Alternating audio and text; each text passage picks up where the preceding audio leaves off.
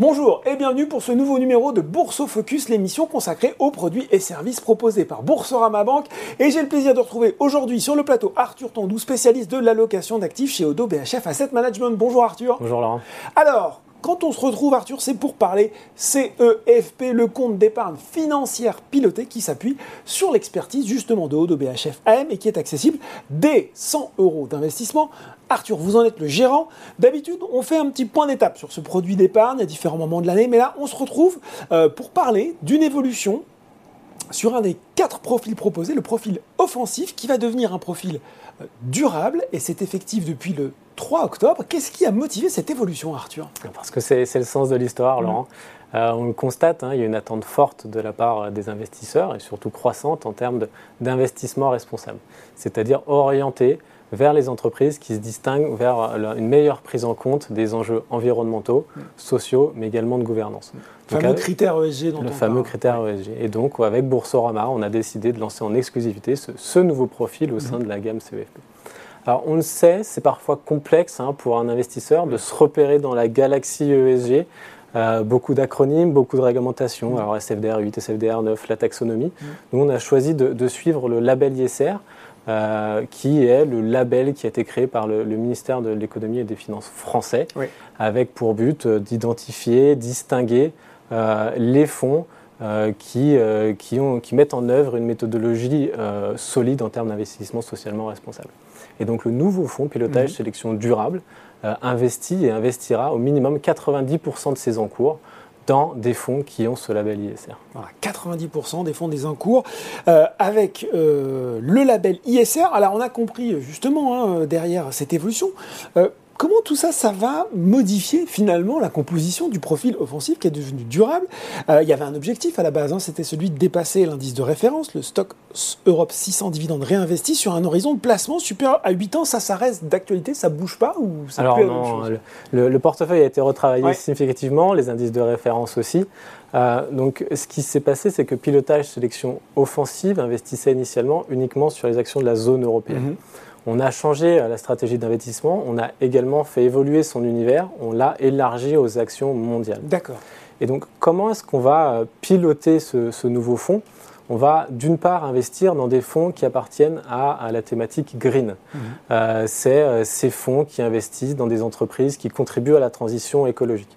par exemple, les énergies renouvelables, l'efficacité énergétique, mhm. la mobilité durable, la préservation des ressources naturelles. Et d'une autre part, pour le reste euh, du portefeuille, il sera investi de façon un petit peu plus traditionnelle en termes d'allocation d'actifs, avec notamment une approche géographique. Mm. Et là, on investira dans les actions américaines, européennes, euh, asiatiques euh, principalement. Mais quoi qu'il arrive, le message, c'est que 90% des encours auront ce label ISR. Et en termes d'horizon d'investissement, on reste mm. euh, sur euh, des actions, donc un, investissement à long terme. Un investissement très action. Euh, attendez, Arthur, 90% dans des fonds, dans des produits qui sont label ISR, du coup, est-ce que le fonds lui-même est label ISR Alors c'est notre but, c'est notre objectif en tout cas. Donc au moment où on se parle, nous y travaillons, on est en, cours d'audit hein, mm. pour être transparent avec vous. Euh, mais l'objectif, euh, bien évidemment, est que nous soyons nous aussi euh, avec ce label ISR sur ce profil. Bon, sans doute dans les semaines qui viennent. conséquences concrètes aussi pour, là on va sortir un petit peu du CEFP, les clients, parce qu'il y en a certains qui voudraient détenir ce fonds de fonds hors du CEFP dans le cadre d'un PEA. J'ai l'impression, quand je vous écoute, que ça, ça peut peut-être un petit peu plus coincer. Alors, ça ne sera plus le cas, puisque, comme j'expliquais, on, on n'investira plus uniquement dans les actions européennes. Et donc, euh, ce fonds ne, sera plus PEable. D'accord.